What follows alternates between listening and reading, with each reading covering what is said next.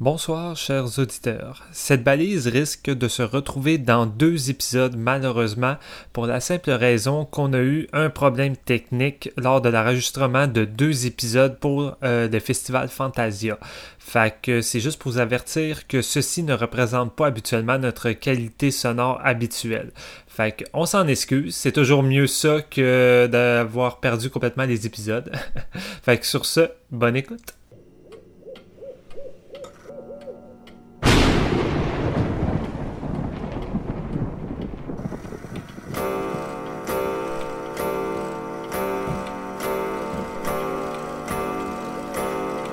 C'est l'heure. Préparez votre maïs soufflé et votre boisson gazeuse, car c'est le moment d'écouter un nouvel épisode de Séance de minuit.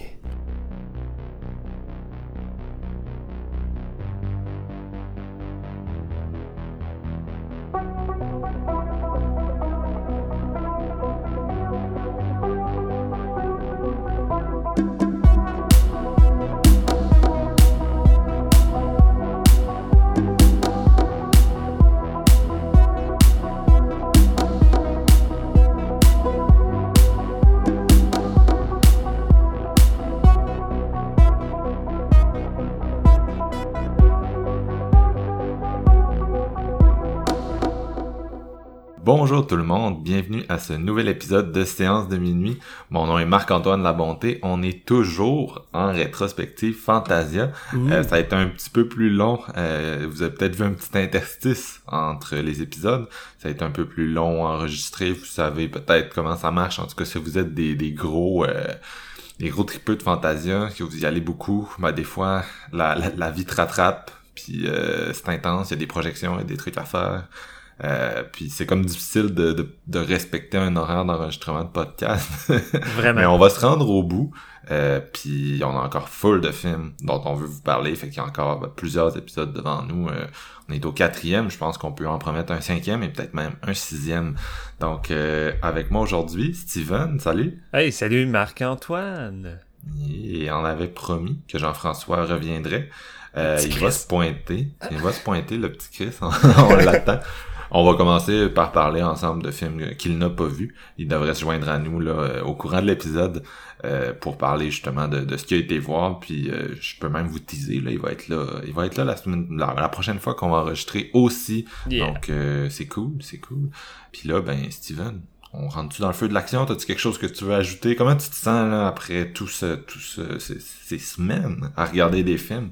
Euh, je me sens un peu plus euh, libre aujourd'hui parce que j'ai pris euh, le temps de dormir, de prendre soin de moi parce que la fatigue se pointait le bout du nez. Alors honnêtement, ouais, ça... C'est assez intense hein, quand on se fait ça un gros trois semaines non-stop à voir des films, se taper la route et tout ça. Surtout que toi, t'étais parti comme trois semaines déjà de, euh, de Québec, euh, pratiquement un mois dans le fond, puis crime. Euh, à un moment donné, tu sais, on a hâte de revenir un peu à la routine. Ça fait tout le temps ça. Au début, on est full dedans, puis après, vers la fin, on commence à être brûlé, puis un coup qui s'est terminé. Oh, l'année prochaine, tout de suite, je vais voir d'autres films. Fait que, c'est ça. c'est pas faux. C'est pas faux ce que tu me dis là. Ben, parlant de, de retrouver l'énergie, il y a un film qu'on a vu ensemble, puis je pense qu'il nous en a donné justement, puis je vais te laisser l'introduire, c'est Dance With Me. Oh yeah! Dance With Me, euh, réalisé par Shinobu Yaguchi, film japonais évidemment, euh, qui a réalisé euh, une coupe de, d'autres petites comédies que je n'ai pas eu la chance de voir. Fait que c'était pas mal ma première expérience avec lui. Et euh, ça raconte l'histoire de Suzuki Shizuka, qui est une femme d'affaires qui travaille dans les bureaux, qui a une vie somme toute assez assez luxueuse, assez organisée. Elle essaie d'avoir un nouveau grand poste avec le patron qui cherche le patron d'une autre équipe qui est en train de, chercher un nouveau, un nouveau collègue. Tout va bien dans sa vie. Il a une bonne journée avec euh, sa petite nièce. Euh, elle l'amène dans une espèce de petit parc d'attractions un peu, un peu boboche, on va dire. Et euh, ils vont tester une section que c'est un ancien hypnotiseur magicien qui est comme rendu un peu sur le déclin de sa carrière, qui s'amuse juste à hypnotiser de temps en temps le public qui vient dans ce parc-là. Et évidemment, la fille, elle croit pas vraiment à ça, elle trouve ça ridicule, mais la petite fille est vraiment motivée à y aller. Et durant la séance d'hypnose, euh, c'est pas la petite fille qui va être hypnotisée, ça va être, euh, ça va être elle, et ça va réellement fonctionner. Et euh, l'effet qu'il va avoir, c'est que à toutes les fois qu'elle va entendre euh, une chanson à la radio ou peu importe n'importe où, là, ça peut vraiment être juste une chanson de cellulaire, euh, elle n'a pas le choix de commencer à danser et chanter, de se sentir littéralement comme dans un musical. Tout devient extravagant et elle peut tout simplement plus se contrôler, ce qui va entraîner ce qui va entraîner des moments vraiment le fun, mais dans la réalité, euh, est tout seul à se sentir dans un espèce de musical. Fait que ça va un peu gâcher sa vie, ça va mettre en péril son emploi, euh, sa relation avec euh, ses amis. Euh, c'est alors qu'elle va partir dans une espèce de road trip pour essayer de retrouver ce, ce fameux hypnotiseur pour qu'il enlève ce, cette malédiction, si on peut dire. Fait que ça va virer en gros road trip. J'avais hâte de le voir parce qu'il y a quand même une bonne, un bon synopsis, une genre de de, de, de trucs d'accroche, tu sais, un peu à le jour de la marmotte. Puis euh, le, gars qui a présenté le film là-bas, il disait, je comprends pas pourquoi cette idée-là n'a pas encore été élaborée euh, dans le cinéma parce que c'est une foutue bonne idée, puis ça laisse place à beaucoup de potentiel. Et sérieusement, je suis d'accord parce que Dance With Me, pour moi, c'est euh, le feel good qu'on a eu du, du festival. Puis une des plus belles réceptions également. je trouvais que c'est sans doute ce qui se rapproche le plus de Anna in the Apocalypse en termes d'expérience euh, Fantasia. Euh, la salle était quand même assez comblée et la salle était réceptive à chaque moment musical. Puis l'actrice principale, elle se donne à fond là-dedans. Dès la première séquence qu'elle se met de la musique euh, sur les oreilles puis qu'elle a pas le choix de se sentir dans un musical, c'est vraiment extravagant. La mise en scène devient vraiment énergique. T'as des plans de caméra vraiment inventif, puis euh, il y a beaucoup de chorégraphie, beaucoup de jeux de lumière. C'est vraiment, c'est littéralement comme dans le musical, c'est juste que de temps en temps, tu vois l'envers de la médaille, puis tu vois qu'elle est tout seul, exemple, à danser dans un restaurant, puis à foutre le bordel, puis tout le monde la regarde de, manière croche, puis ça cause vraiment des problèmes. Fait que c'est, c'est vraiment drôle et dramatique en même temps, parce que c'est en train vraiment de, de, de détruire sa vie. Et euh, c'est ça, j'ai vraiment, j'ai juste vraiment embarqué, puis oui, ça l'a... Ça a une structure très américanisée. Fait tu sais, euh, c'est le genre de, de comédie en normal que euh, qu'on aurait vu en Amérique dans le sens que si euh, le film a un remake, puis il risque probablement d'en avoir un, ils n'auront pas grand chose à, changer en dehors de mettre des Américains puis de les faire parler en anglais parce que le tout c'est très structuré, très structuré comme un film américain. Son type d'humour, la, la, construction des personnages, les stéréotypes du film, c'est pas un pas un film qui révolutionne grand chose au bout du compte. C'est vraiment plus sa, c'est vraiment plus sa gimmick qui fait, qui fait vraiment sa force. Sinon, le reste, je veux dire, euh, c'est le même type d'humour qu'on a l'habitude de voir euh, dans, dans, dans, des comédies américaines. C'est juste que là, euh, ça fonctionne vraiment bien. Il y a un côté vraiment rafraîchissant. Le cast s'amuse. C'est beaucoup, il y a beaucoup de personnages secondaires qui sont vraiment attachants. Euh, fait que c'est vraiment juste du gros fun du début jusqu'à la fin. Puis j'avais juste envie de le revoir après. Fait que c'est pas mal mon, mon feel good du festival, ça. donc moi, j'ai été, j'ai été vraiment, j'ai été surpris euh, par ce film-là. C'était super bon. C'est sûr que ça, ça suit quand même le canevas américain, tu l'as dit. Mhm. euh, le réalisateur qui a fait euh, Robo G, Swing donc c'était, il avait déjà eu des films à Fantasia qui avaient eu un certain succès. On pouvait être assez confiant. Euh, puis comme tu as dit, c'est super feel good. C'est, oui, ça suit une recette, mais ça l'applique bien. C'est pour ça que tu écoutes le film puis direct tu te dis ah, c'est sûr qu'il va y avoir un remake, surtout que c'est un film de, Warner Brothers. Là. Ouais. Euh, déjà là, la version japonaise. Donc tu te dis ah c'est sûr que Warner va, va, se faire un petit remake américain sur le side là, le temps de trouver euh, son duo d'actrices. Euh, mais c'est ça, c'est un peu comme tu m'as comme tu as déjà dit. Euh, mes scène super dynamiques, les numéros sont le fun, les numéros de musique, ça devient éventuellement une espèce de road movie, c'est touchant, ça repose beaucoup sur la, la prestation des actrices, le script, il y a vraiment du cœur. Puis, tu sais, d'un côté, c'est sûr qu'il y, a toujours le, cette préoccupation très japonaise là, de, le personnage principal c'est quelqu'un de très carriériste qui travaille beaucoup qui a mis ses passions de côté. Mais on, on s'entend que ça reste un sujet qui peut euh, qui peut rejoindre au-delà de, de, de, cette culture là, là ça reste très c'est universel ouais. Puis l'actrice principale j'ai trouvé que c'était vraiment une, une révélation là pour vraiment. moi en tout cas. Ayaka Miyoshi c'est juste vraiment solide elle, elle chante à danse elle fait de la comédie est solide sur tous les registres. Donc, disons que c'est assez prometteur pour euh, son futur dans le cinéma japonais. Faudrait pratiquement que euh, si euh, le remake se fait, qu'elle reprenne son rôle principal pour le remake, ça serait fantastique, mais j'en doute là. Mais c'est ça, c'est le genre de film qui a comme une puissante énergie. Quand tu le vois à Fantasia là disons que ça ça t'overcome un peu puis des fois tu te dis ok est-ce que c'était aussi bon que ça? Je sais pas. Mais non moi j'ai vraiment trippé là. J'ai c'est ça il y a, quand même le petit côté formaté qui m'a qui, qui, fait que j'ai peut-être une petite réserve à, ouais, à the mais j'aime ça quand même quand un film est capable de bien œuvrer dans, dans une recette euh, déjà établie, puis celui-là, c'en est un. Ouais, non, vraiment. Là. Avais-tu quelque chose que tu voulais ajouter sur ce film? Non, pas vraiment. Euh, écoute, euh, c'est assez simpliste, c'est du gros plaisir, c'est formaté, mais encore là, comme tu dis, la formule est tellement bien appliquée que ça passe comme une lettre à la poste, là, vraiment. Là. Puis, je je pense, euh, tu sais, on n'a pas revu the Apocalypse, puis c'est le genre de film qu'on se demande si ça va avoir autant d'impact en dehors du Fantasia, tout ça, dans ton salon, euh, avec ta copine ou des amis, puis je pense que oui, honnêtement, parce que les numéros de, les numéros de danse puis de musique sont vraiment bons, puis je pense j'aurais beaucoup de plaisir à les revoir, fait tu sais... Euh, je, vois mal pourquoi ça serait moins efficace en tant que tel. Je pense que c'est le genre de, de petit film qui, qui, reste plaisant à revoir, puis je suis quand même confiant. Là. Fait que non, c'est ça. Du bon feel good. Ouais, on vous le recommande fortement. Si à un moment donné, ça tombe sur Netflix, qui serait loin d'être improbable. Ça nous amène à notre deuxième film, Daniel Isn't Real, de oh. Adam Egypt Mortimer. Le gars avait fait euh, Some Kind of Hate il y a quelques années, un film sur... Euh, c'était comme une hantise d'ado par euh, une, une personne qui s'était fait bully, qui s'était suicidé, qui était devenu un fantôme très brutal. Là, il revient avec Daniel Isn't Real où on a encore un gros euh, thème de, de, maladie mentale. Cette fois-ci, on suit euh, Daniel qui, en fait, c'est fait de l'air Fred, là. C'est, c'est ça que tout le monde disait quand ouais, ouais, C'est, je fait de l'air Fred horrifique. Euh, donc, quand Luke était jeune, il a essayé de tuer sa mère sur ordre de son ami imaginaire qu'il a rencontré le jour où il a comme vu un... Tu sais, comme un gars qui a fait une fusillade dans un café qui a tué plein de monde. Luke a vu ça. Euh, puis là, Daniel est apparu dans sa vie, il l'a invité à tuer sa mère, mais il a pas réussi quand il était enfant. Et là, euh, sa mère lui demande d'enfermer Daniel. Il vieillit, il devient un, une espèce de loser, très loner, fait qu'il décide de ramener Daniel dans sa vie parce que sa vie, ben, ça chie. non, mais ça chie pas, mais tu sais, il, la mise en scène te montre bien euh, l'étendue de sa solitude.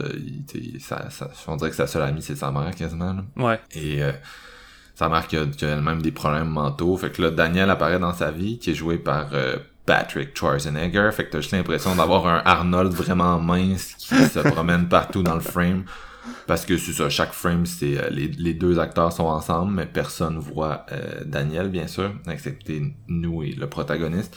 Puis là, Daniel le, lui donne des conseils sur comment... Euh, principalement des conseils sur comment se pogner des, des, filles. hein, ouais. Euh, peut-être un peu tricher à ses examens aussi, mais bref. Euh, puis là, le, bien sûr, tu sais, au début, ça va bien, mais tranquillement, ça va moins bien. j'ai, j'ai pas beaucoup aimé ce film-là, malheureusement.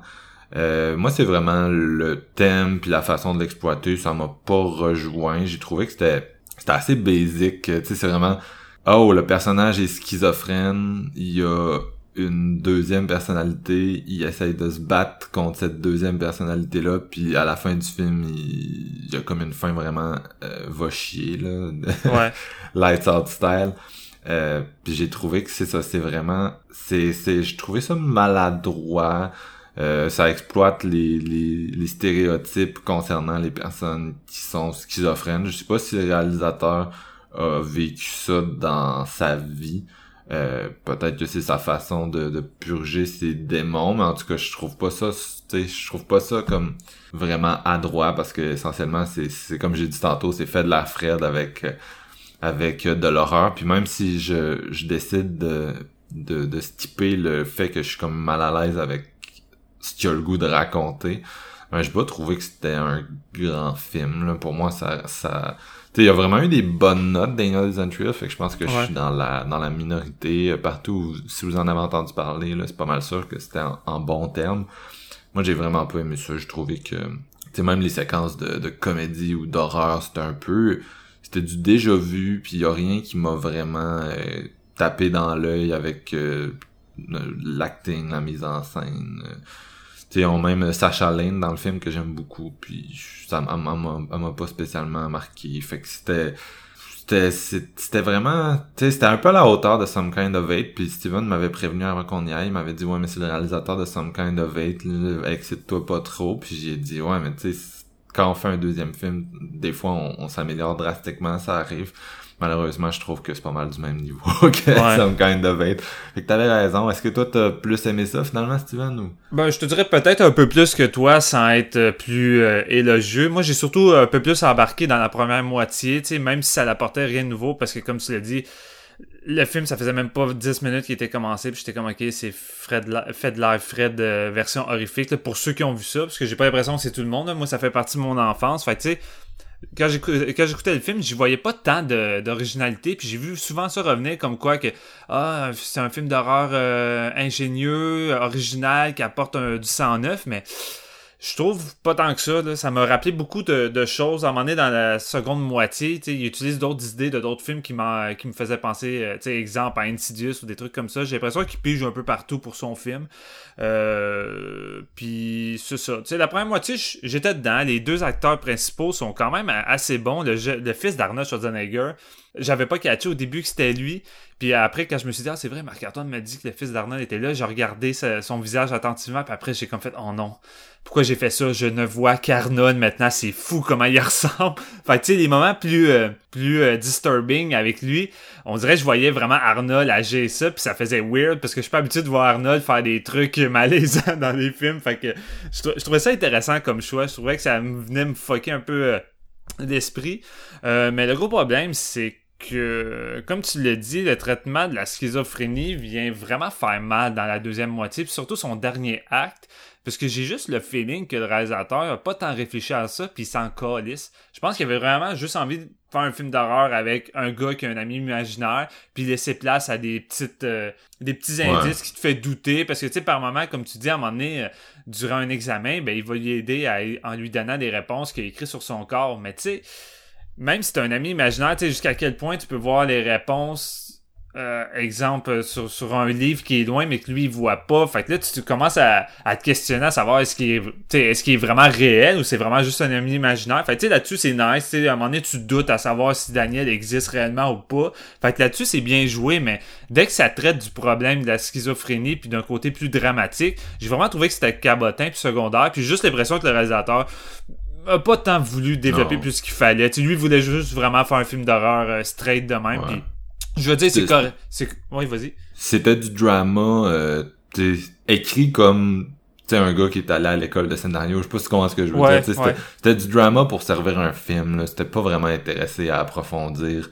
Tu le, c'est quoi la schizophrénie? C'était vraiment genre... Euh, que je peux en prendre qui sert mon suspense, je vais le prendre. Puis ouais, exact. Je là. Ouais, non, c'est ça. Puis, c'est un, un gars qui voulait faire un, un genre de Nightmare on M Street euh, 2000. Tu sais, je sais pas si comment ce que je veux ouais, dire. Ouais, non, ouais, c'est vrai. Ce côté-là un peu onirique, la physique s'applique pas. Euh, Schwarzenegger qui joue une espèce de, de tu sais, euh, on peut dire Freddy, on pourrait aussi dire euh, Wishmaster, là, tu sais, mm. ce genre de, de persona-là un peu, mais avec euh, c'est ça, avec un high concept de fait de la Fred. Fait que, il y, a des règles qui s'appliquent qui sont celles de fait de la Fred, mais. Puis tu sais, si, on, si on pouvait trouver le traitement douteux dans Lights Out, je trouvais que c'était encore pire ici, tu sais. Parce que j'ai l'impression qu'il y avait peut-être une volonté dans Lights Out de vraiment développer ça, même si, admettons, la finale est, est crissement discutable. Mais ici, tu sais, quand tu décides de prendre un, un, sujet comme important comme ça pour le mettre sur ton fond, puis qu'à la fin, ben, tu le traites ainsi, tu sais, c'est un... C'est cabotin, c'est cabotin. Puis tu sais, même si t'enlèves ce côté-là, je veux dire, la finale demeure crissement pas satisfaisante. J'ai vraiment pas aimé le dernier acte. Fait encore là, c'est comme venu atténuer la, première moitié que j'ai trouvé que somme toute euh, divertissante. Puis j'étais quand même imprimé. Tu sais, quelques bonnes mm-hmm. idées de visuel et de, de, de, réalisation, mais en même temps, c'est parce que tu regardes le teaser, puis c'est rare, je regarde les trailers, mais Marc-Antoine me l'avait montré pour, euh, pour que je sois intéressé, parce qu'au départ, je comptais peut-être pas aller le voir, puis tu sais, le teaser, c'est comme aucun dialogue, c'est juste une musique intense, puis c'est une succession d'images psychédéliques, puis tu dis, ok, man, euh, la compagnie d'Elijah Wood, ça va être euh, dans le style de Mandy visuellement, puis c'est comme, c'est crissement pas ça, tu sais, le teaser vend vraiment pas le même film, puis c'est ça, au bout du compte, tu te retrouves avec un produit qui apporte pas tant, tant de choses de nouvelles. Fait, en même temps, je comprends sa bonne réception. C'est juste que dans mon cas, il euh, y, a trop de choses qui me, qui me gossé au bout du compte, puis je ressors quand même un peu déçu. Non, c'est ça, il y a quand même des éléments de body horror puis de cosmic horror, puis tu sais, genre, c'est ben, c'est juste, c'est plus cheap que Mandy, là, tu sais. Oh, vraiment, là. Il y a un petit vibe Mandy, mais tu sais, ça vient pas te chercher émotionnellement comme Mandy était, était venu, avait réussi à le faire. Fait que, tu sais, c'est, en tout cas, là, je comprends la réception aussi, là. C'est peut-être plus pour les fans, les fans, tu sais, de, de films d'années 80, vraiment décomplexés, puis c'est pas probablement le, le, un des films en 2019 qui va le plus répondre à votre à votre besoin là, de, de, de ce genre de cinéma-là. Euh, Puis tu sais, je pense quand même que la maladie mentale en général, c'est un gros aspect du cinéma d'horreur. Ça nourrit énormément de films d'horreur et ça depuis longtemps. Euh, ça a commencé très fort avec bien sûr Roman Polanski là, qui était comme quand même le king de mettre en scène la maladie mentale. Ouais. Puis tu sais récemment on a eu Midsummer de Harry Astor puis l'année passée on a eu son Hereditary puis on s'entend c'est des films que c'est facile de lire euh, comme en tout cas en, grande partie des films qui sont dédiés à ça, à des, à des troubles mentaux, euh, puis à comment ils t'affectent. Mais ce que j'aime avec Harry Astor, c'est que c'est pas la façon qu'il traite ça, ça devient comme plus que ça. Tu sais, c'est oui, tu le sais que ton ta protagoniste a mettons un historique de trouble mental ou whatever, mais tu sais, il est capable d'agrandir ça puis de parler de ça avec ses images au lieu de collé à une espèce de texte parce que c'est ça que des films comme Lights Out et Daniel Isentreal font c'est que c'est tout le temps comme t'es vraiment collé à c'est quoi la schizophrénie. Tu il se passe de quoi puis là ils vont voir un psy puis là le psy dit t'es schizophrène prends tes pilules puis là il prend ses pilules mais ça marche pas puis là tu dis as-tu pris ses pilules? Je sais pas ce que je veux dire t'es ouais. t'es y a pas Harry Astor par exemple va utiliser la, la, magie du cinéma pour euh, véhiculer des émotions et tout avec Daniel Isentreal, il n'y a pas vraiment d'émotion. C'est juste vraiment cérébral, c'est vraiment schématique, euh, la façon dont il traite ça. C'est, ultimement, c'est, insultant à cause du fait que, que je sais pas, c'est tellement... C'est très stéréotypé, j'ai trouvé, vraiment, ça va avec les, clichés que plusieurs personnes ont de la vision de la schizophrénie, puis c'est sais, par moment, ça devient vraiment grossier, tu sais, la scène avec les, les pilules, justement, tu en tant que tel, tu c'est... j'ai trouvé ça vraiment grossier en tant que tel dans son traitement, là, mais écoute, c'est là pour amener un petit jump scare. Hein? non, c'est pas mal ça. Fait que c'est ça. Faut pas à, ne pas prendre trop au sérieux. Euh, on passe-tu au prochain? Oh oui. On a vu euh, House of a Bird de la réalisatrice Kim Bora, film coréen, puis je vais te laisser encore là l'introduire. Oui c'est ça, de la réalisatrice Bora Kim qui était présente au festival. C'est son premier film, premier long métrage, euh, qui a pris quand même plusieurs années euh, avant que ça l'arrive. Puis tu sais, si on va vraiment au début de, de, la création de l'idée même du film, euh, on n'est pas loin d'un dix ans. là. C'est assez intense. Fait qu'elle a beaucoup euh, travaillé là-dessus. Fait qu'elle arrive au festival avec ça. Et l'histoire prend place un an après la cession de la Corée du Sud à la démocratie en 1993. Fait qu'on est dans un Séoul qui est constamment en développement. Euh, plusieurs familles, quartiers se font expulser pour laisser place au nouveau développement.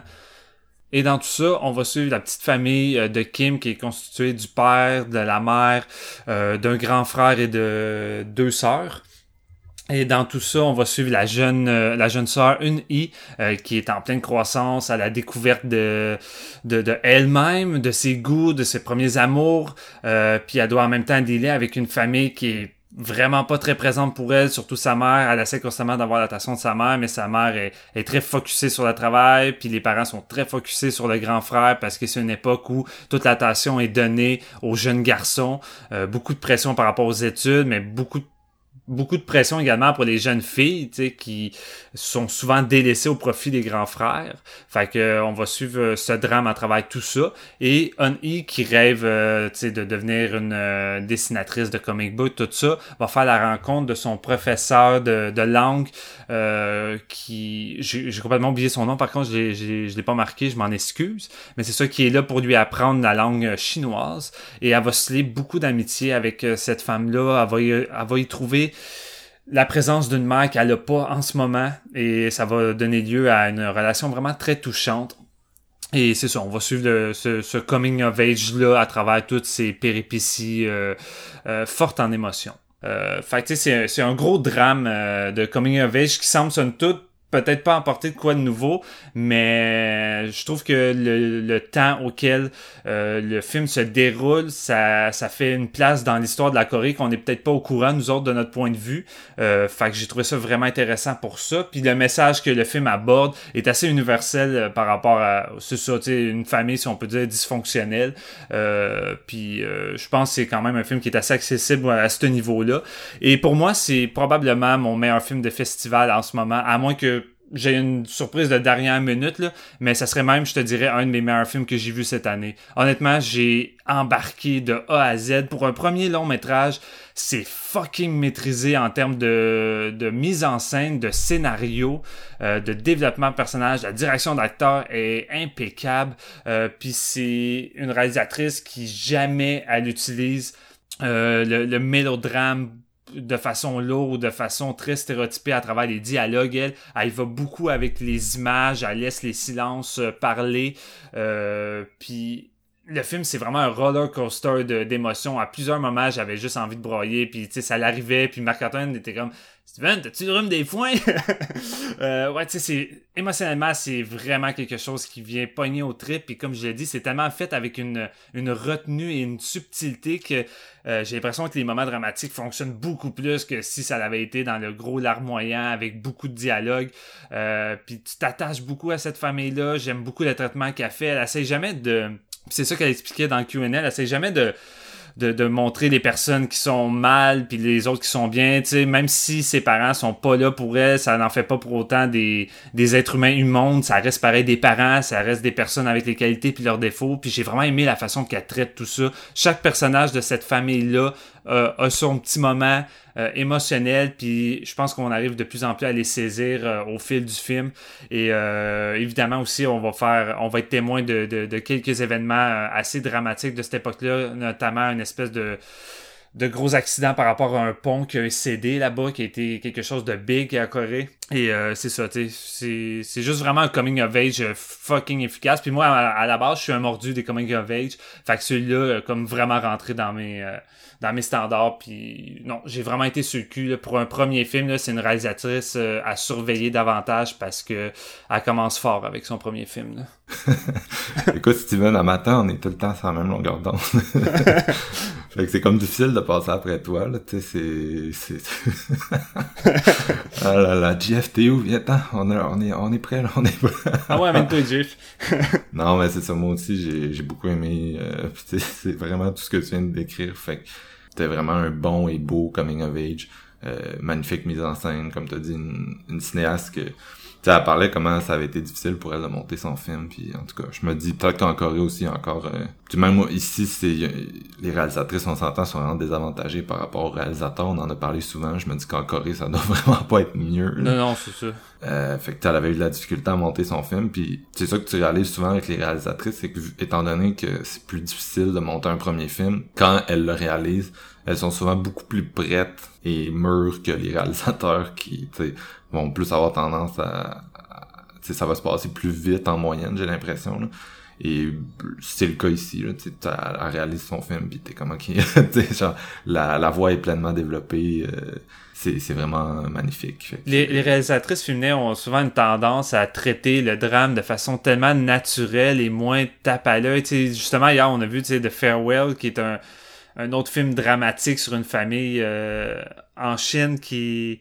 qui, est réalisé par une femme. Puis encore là, tu sais, on, on s'amusait à faire des, des liens avec euh, House parce que justement, on a retrouvé un, un genre de drame où que rien n'est dit dans les dialogues, puis tout se déroule à travers les images, les silences, puis ça fait tellement de changement, ça fait tellement du bien quand t'es habitué de voir des films coréens réalisés par des hommes où le drame souvent a tendance à devenir pratiquement théâtral et très gros, très très gros avec des longs dialogues, des, des longs moments que les personnages pleurent à, chaudes larmes. Euh, puis tu sais par moments ça fonctionne, mais par d'autres je me dis crime j'aimerais ça un petit peu de retenue. Puis tu sais c'est ça qui arrive avec House, c'est comme les moments très dramatiques, il y a une certaine retenue dans la tristesse puis la douleur des personnages. Et fait que j'ai comme l'impression que je m'identifie plus ou que j'y retrouve un côté plus euh, plus réaliste puis euh, je trouve que ça tape encore plus puis tu sais ça montre que euh, la, touche féminine dans, dans ce genre de film là fait une grosse différence là. Oui euh, bah tu sais écoute je, je pourrais pas dire que c'est une touche féminine. À moins que ce soit juste euh, un hasard en tant que tel, mais j'ai l'impression que ils ont peut-être un regard plus posé sur la, le, le, le, drame et les sentiments. Ouais, ben, il y, a, clairement dans les deux films que tu as nommés, il y a un, niveau d'empathie qui est exceptionnel. je suis parfaitement d'accord.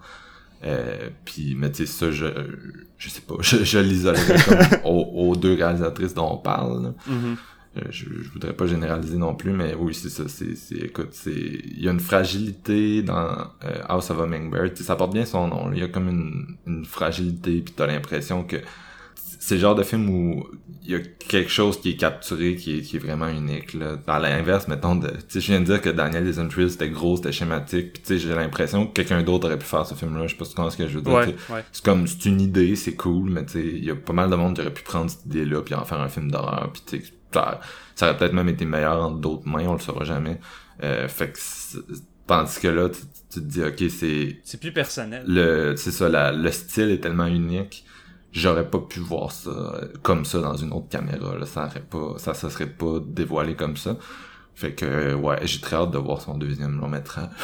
On va espérer que ça lui prenne pas autant, autant de temps pour, euh, pour le faire, ce qui serait dommage. Euh, c'est distribué par Wellgo ici, c'est ça? Ouais, finalement, moi au départ, je me dis oh non, c'est le genre de film, j'ai l'impression qu'il va pas sortir ici, mais là, euh, la personne qui le présentait a dit que c'était Wellgo, fait que D'après moi, on devrait avoir ça en Blu-ray d'ici euh, d'ici cet automne ou peut-être cet hiver. Là. Fait que euh, ça va être facilement accessible euh, un peu partout. Fait que ça vaut vraiment, vraiment le détour. Là. Si vous êtes amateur de, de drame puis de coming of age, celui-là, c'est pas mal le meilleur que j'ai vu cette année à date. C'est ici que la magie du montage s'applique. Jean-François vient d'apparaître euh, avec un petit 48 heures de décalage. Salut, JF. Salut, je me joins à l'épisode pour les films. J'ai fait faux bon à, à séance de minuit, mais euh, bon, on n'en parlera pas plus longtemps. Là, je suis là pour euh, wreck avec vous autres, les boys. Non, non, non, non, on va en parler tout de suite. on va régler ce problème-là. ouais, je me suis réveillé, l'épisode a déjà commencé, Honte à moi, mais bon, c'est correct, c'est correct. Il y a juste une malédiction qui vient de s'abattre sur toi, puis d'ici 24 heures, tu vas sans doute vomir des insectes. ça part, ça en vient me chercher. tu viens de le nommer, euh, Jeff. On va te, on t'a envoyé un éclaireur sur le film Sator. Euh, est-ce que tu vas en parler? Il y a juste toi qui l'as vu. Fait que ça mm. va être un, solo. yes, je vais vous donner mon, avis euh, sur Sator, un film de Jordan Graham. Euh, qui est le film est entièrement fait par lui, vraiment toutes les sphères de la réalisation, hein, le son, la photographie, vraiment il a construit les décors, donc vraiment un énorme travail qui s'est déroulé sur plusieurs années pour Jordan.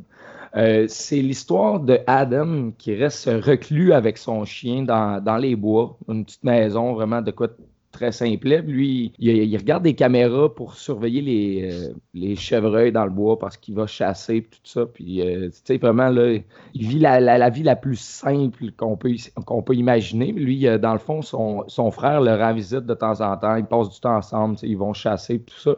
Puis ils rendent visite aussi à leur euh, grand-mère Nanny, qui est comme un petit peu atteinte d'Alzheimer. Elle, ne se souvient pas tout le temps de, ses, qui ses, petits-fils. Euh, un petit peu de démence au travers de ça. Elle parle souvent d'un esprit qu'elle appelle Sator, dans le fond, Sator, qui vit avec elle et tout. Puis elle raconte beaucoup d'anecdotes de automatic writing, si on veut. L'écriture automatique, elle tombe en transe et tout ça, elle fait des dessins, elle écrit des trucs que personne ne comprend. Donc, les, ses, petits-fils essaient d'être là pour elle, pour euh, essayer de la guider puis de, la garder le plus saine possible au travers de tout ça.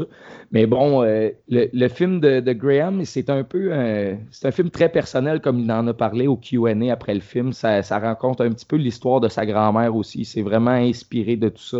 Il a mis des, des inserts avec euh, elle, dans le fond, des petites scènes en noir et blanc dans le film. Et euh, c'est un slow burn, un, vrai, vrai slow burn. Ça me, ça me fait rire parce que je, suis allé voir le screening à Fantasia après The, The, Boxer's Omen, qui est totalement l'inverse. Dans le fond, il se passe tout plein de trucs, puis ça l'explose. Tandis que là, on est dans le quoi de vraiment, vraiment très simple. Visuellement, délicieux. Honnêtement, le gars, ce qu'il a réussi à faire avec son film, c'est travailler, c'est lécher. Je, veux dire, la, la, photo est insane parce qu'il y a beaucoup d'éclairage, mais ça a l'air un peu d'éclairage naturel dans le jour. Puis le soir, ça t'amène une ambiance vraiment creepy avec la forêt, tout ça. Le travail sonore te, fait mal te sentir tellement que c'est oppressant, dans le fond. Tu sens qu'il y a une force un peu de la, de la forêt. Tu sais, c'est un genre de The Witch avec vraiment pas beaucoup de budget, puis pas le même impact non plus. On s'entend, c'est pas un film qui va devenir un gros classique. Je pense que c'est quand même maîtrisé pour une production qui a rien qu'une personne en arrière de tout ça. Par contre, ça prend vraiment son temps pour nous amener où ce que ça veut nous amener. Le payoff est très bon.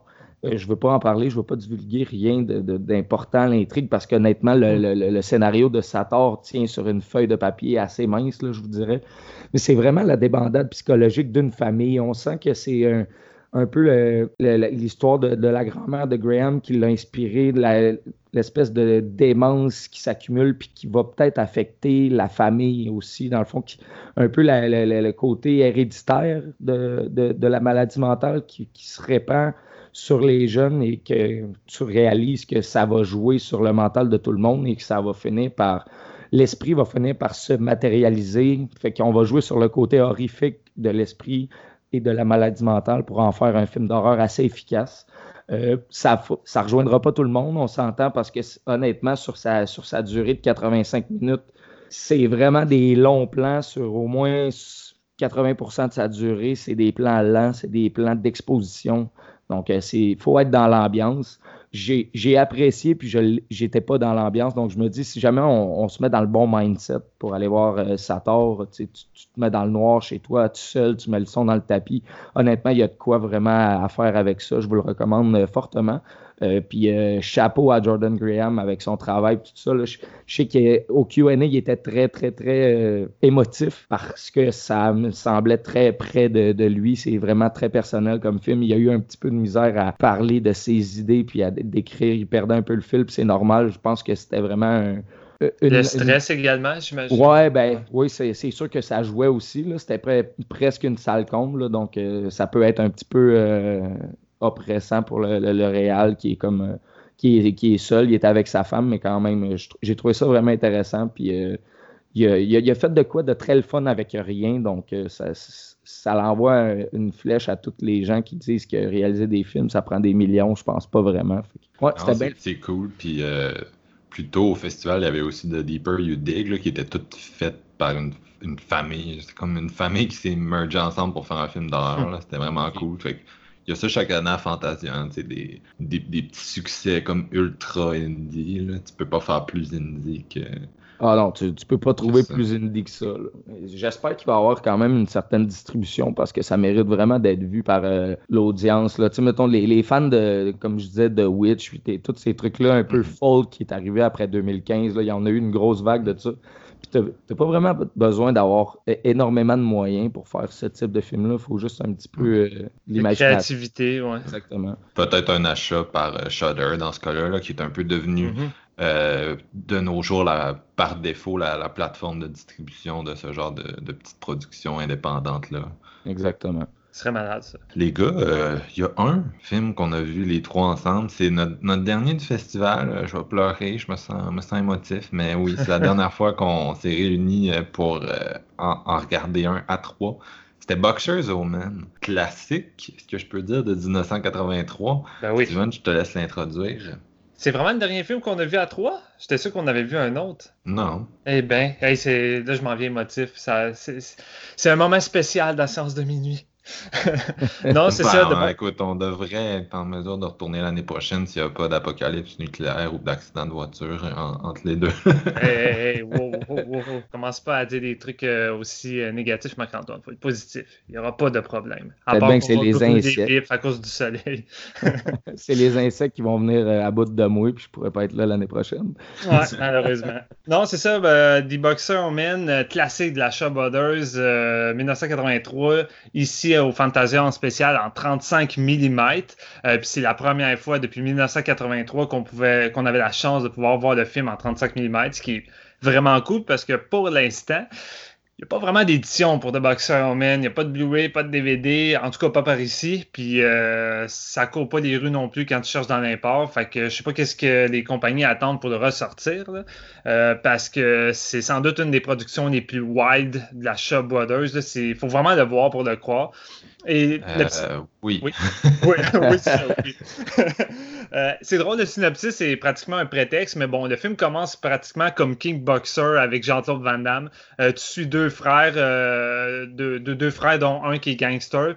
Puis son frère, euh, à celui qui est gangster, euh, est sur le point de faire un match de boxe contre une espèce de de gros dude ravageur qui est en fait Bolo Young, le méchant de Bloodsport. Tant qu'à relier Kickboxer, on va relier en plus euh, Bloodsport. Et durant le combat, ben, euh, le frère va se faire littéralement démolir au point qu'il va se retrouver à l'hôpital à moitié mort.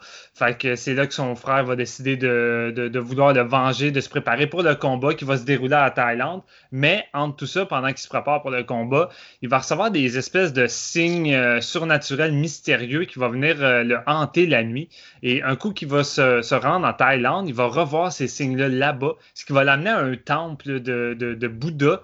Et euh, il va se rendre compte qu'il y a une espèce de curse, euh, une malédiction sur sa famille euh, depuis longtemps. Et là, il y a un des moines qui est un de ses anciens membres de sa famille qui a reçu une malédiction d'une espèce de, de chaman complètement fou. Euh, et là, le, gangster va devoir devenir lui-même un bouddhiste, fait dans le fond, renoncer à sa vie de gangster, à ses jeux de casino, ses moments de sexe avec euh, ses, ses, dulcinés, et devoir devenir un moine bouddhiste pour aller détruire le chaman, parce que sinon, euh, il risque de mourir avec le restant de sa famille à cause de cette malédiction-là.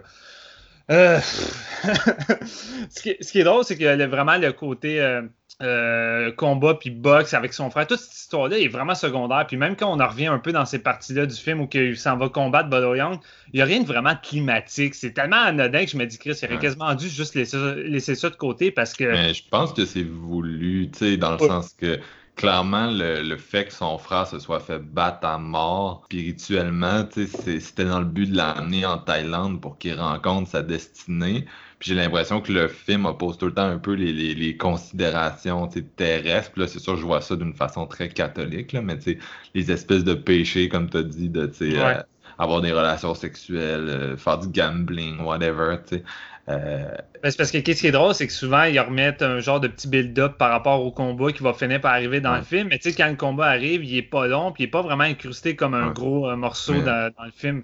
mais justement, parce que c'est pas vraiment ça qui est important. je pense que c'est ça le point du film. C'est comme si est important, c'est plus son cheminement spirituel que ces considérations terrestres de vengeance pis les shit de même, tu sais. En tout cas, moi, c'est le même, je l'ai vu. Ouais, ou on peut simplement voir ça comme un prétexte pour avoir des combats de chaman pendant 10-15 minutes.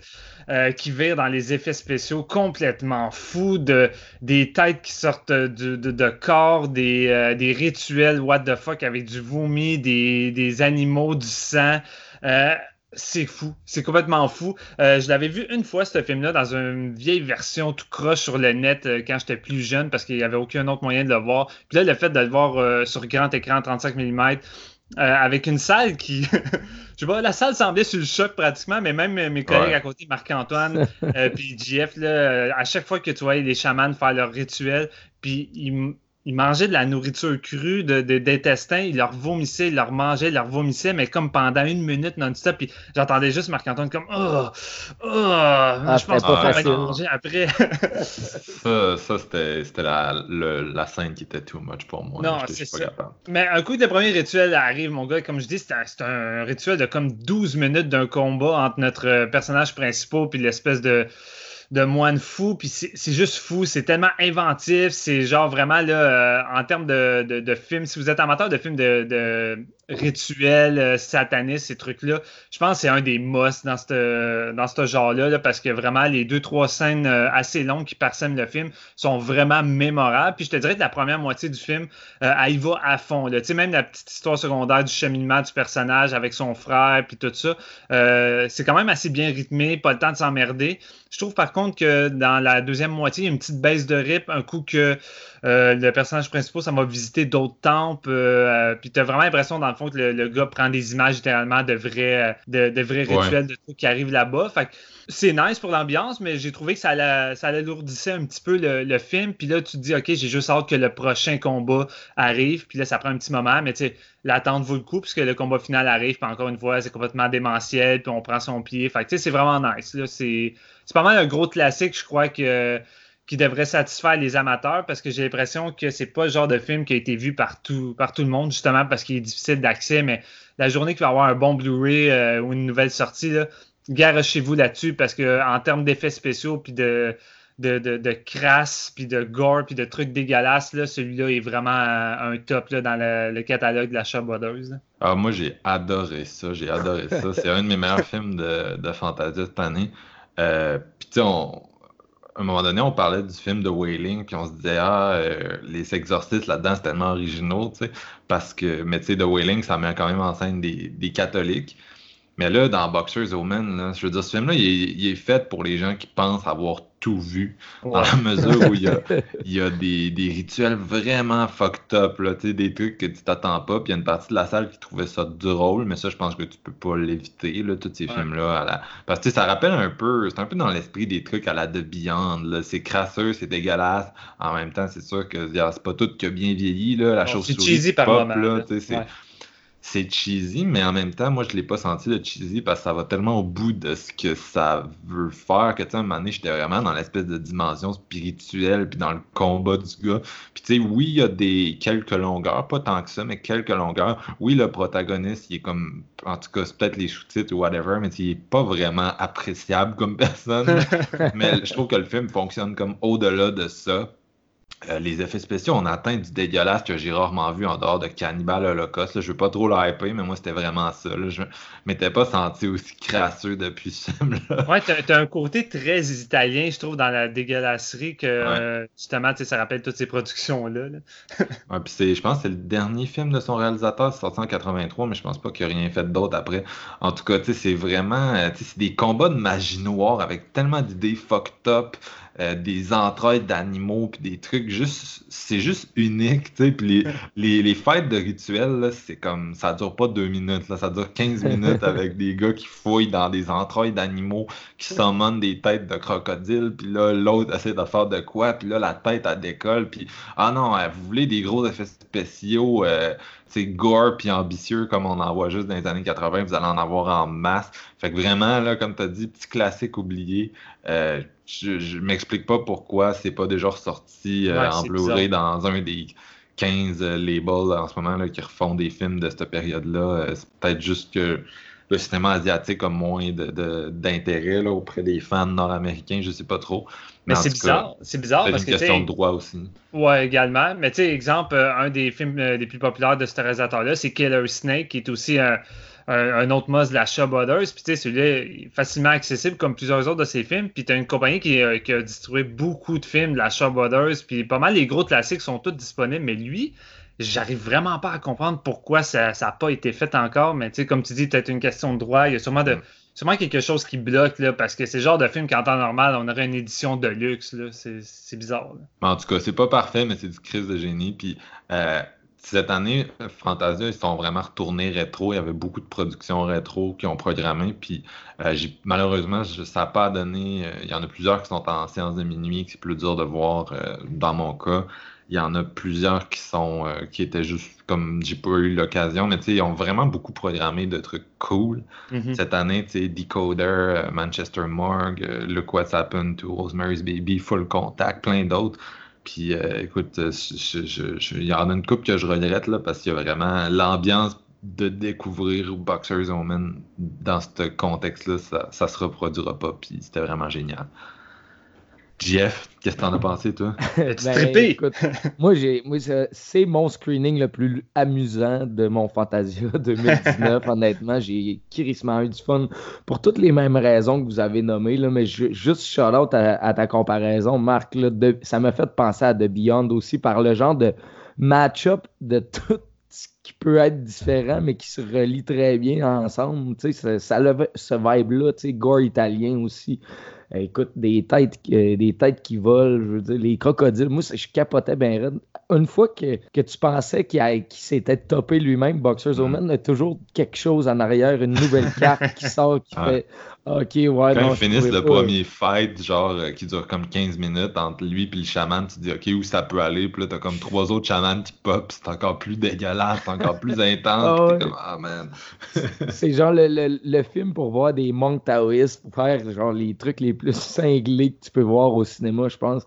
Puis c'est, tu sais, je rajoute aussi, on en veut une édition Blu-ray de ce film Moi, je serais ben le premier à aller l'acheter, c'est sûr et certain. Puis peut-être que l'expose. C'est ça, c'est, mais le travail pour avoir une restauration juste en gardant le grain quand même qu'on avait sur le 35 mm. Il y a de quoi faire de vraiment incroyable avec ce film-là. Je trouve que oui, ça peut paraître long entre les, mettons, les, actes. Il y a certains petits bouts, mais ça n'affecte pas tant l'appréciation euh, générale du, du, métrage. Puis, euh, écoute, tu veux, tu vas avoir vraiment du gros fun fou. Là. Tu sais, mon, mon, expression que je dis souvent, là, un film euh, avec des chums et de la bière, là, mais ça, là, ça part une veillée sur la trace. Mais par contre, euh, sais, écoute, euh, il y a des bouts là, que ça topait aussi mon, ma, capacité à pouvoir regarder du monde manger son vomi. Mais bon, si tu veux, hein, c'est. C'est dégueulasse.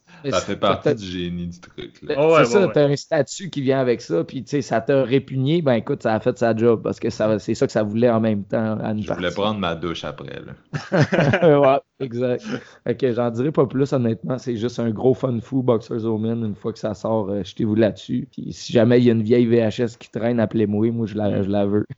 apparemment, que le, apparemment que le scénariste euh, Zetuan euh, euh, vraiment passé des mois à faire des recherches sur le culte asiatique pour, euh, pour que le film soit pratiquement l'ultime film sur le sujet. Fait c'est pas, pas étonnant que le film soit autant inventif. Le gars, il a sans doute pris tout ce qu'il a trouvé pendant des mois, puis il a tout boosté ça en, un fight de 12 minutes. Genre. c'est ah, malade. C'est vraiment fou. Puis le plus drôle, JF, on est allé ensemble le même jour, le soir, voir un film euh, qui avait aussi ces, combats de magie noire dégueulasses. c'est qu'on était vraiment dû ce jour-là pour euh, du monde qui fête par rituel interposé euh, puis euh, qui donne une petite envie de vomir. je parle de Satanic Panic de Chelsea Stardust.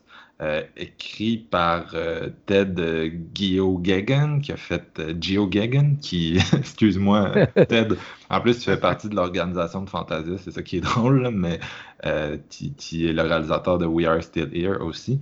Euh, ça a aussi été scénarisé par Grady Hendrix.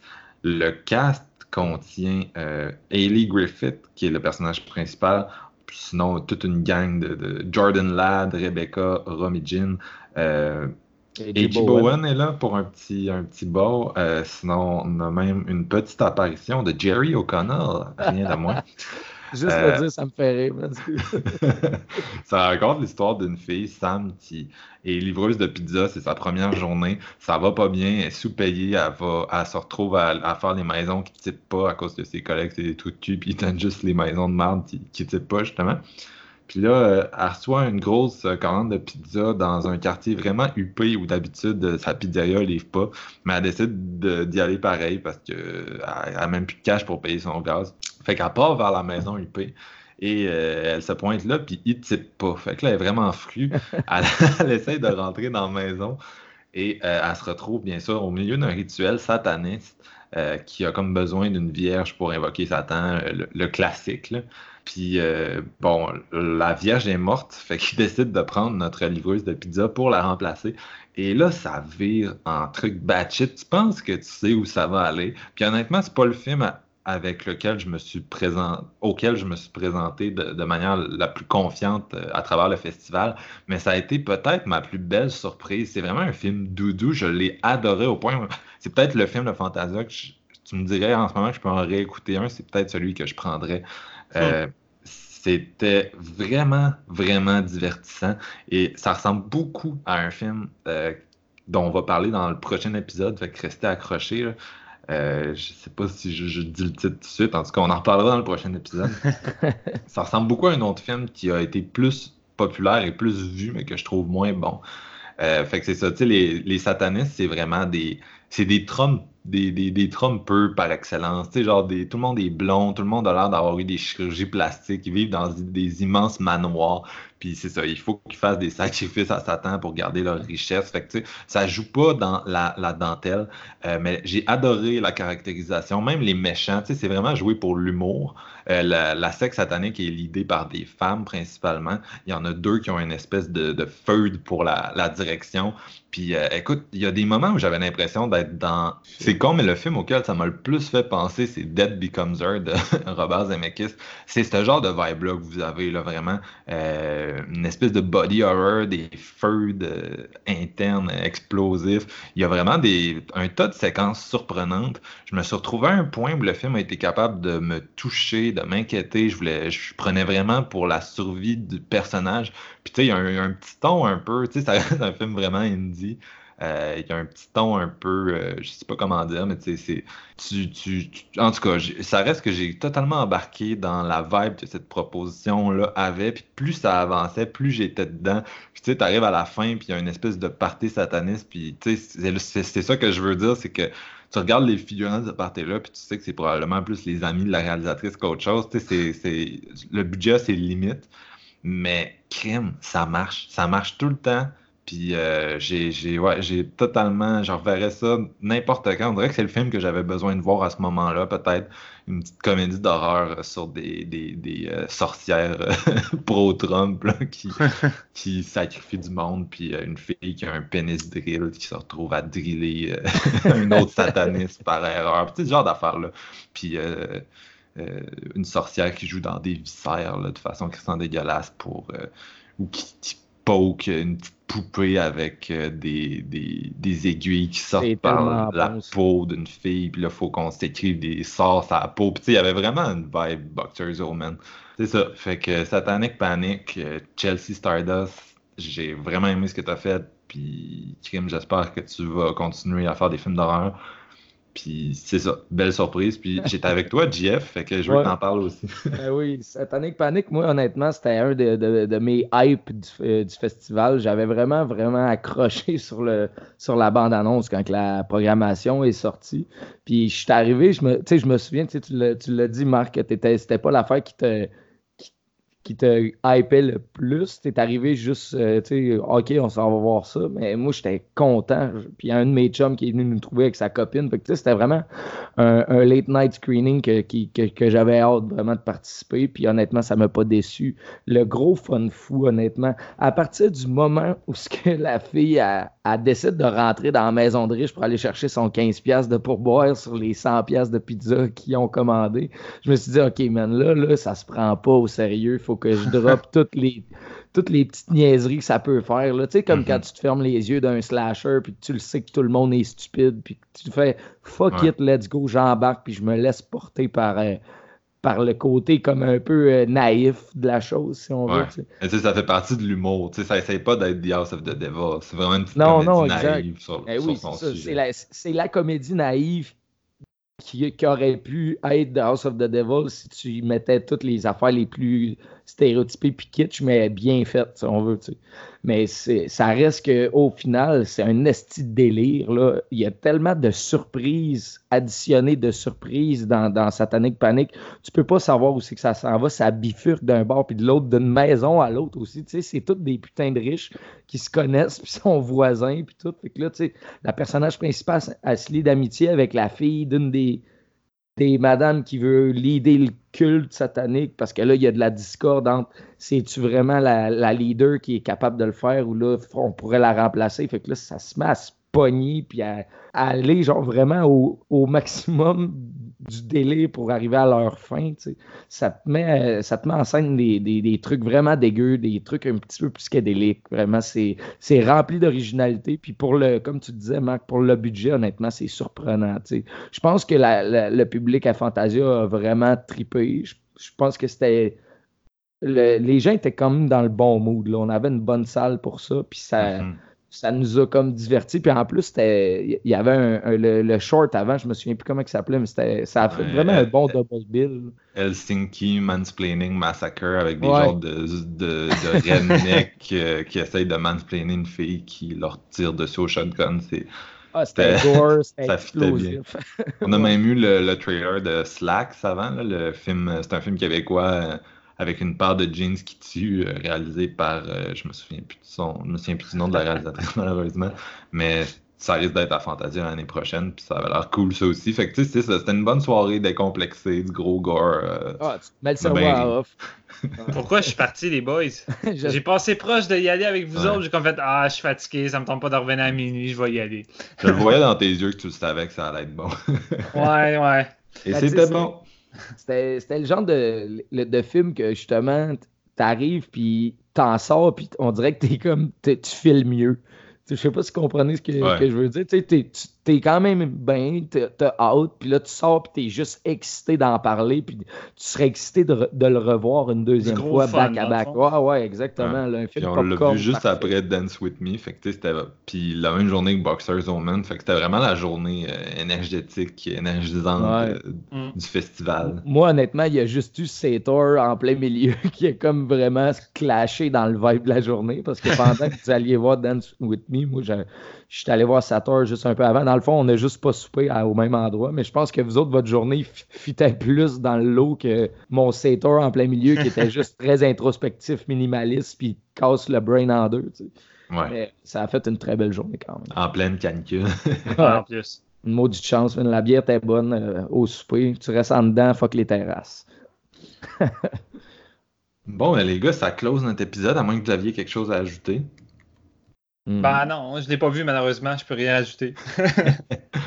On vous conseille fortement de surveiller Satanic Panic. Je pense que ça va être sur Shudder. Euh, en, tout cas, ça sort bientôt. Je ne sais plus la date devant moi, mais il me semble que c'est au mois d'août. Ou en tout cas, ça va oh, être cet automne. Euh, euh, d'ici l'Halloween, vous allez, vous allez pouvoir l'apprécier dans le confort de votre chez vous. Puis, puis merci les gars, on se retrouve bientôt pour un autre épisode où on va aborder entre autres Ready or Not, on a envoyé JF en solo voir Aqua Slash et on va aussi donner notre take sur euh, Why Don't You Die, le film russe qui, semble-t-il, fait buzzer le festival. Fait que vous devriez pas euh, vous ennuyer de nous trop longtemps. Puis on se laisse sur la tune Daniel de Bad for Lash.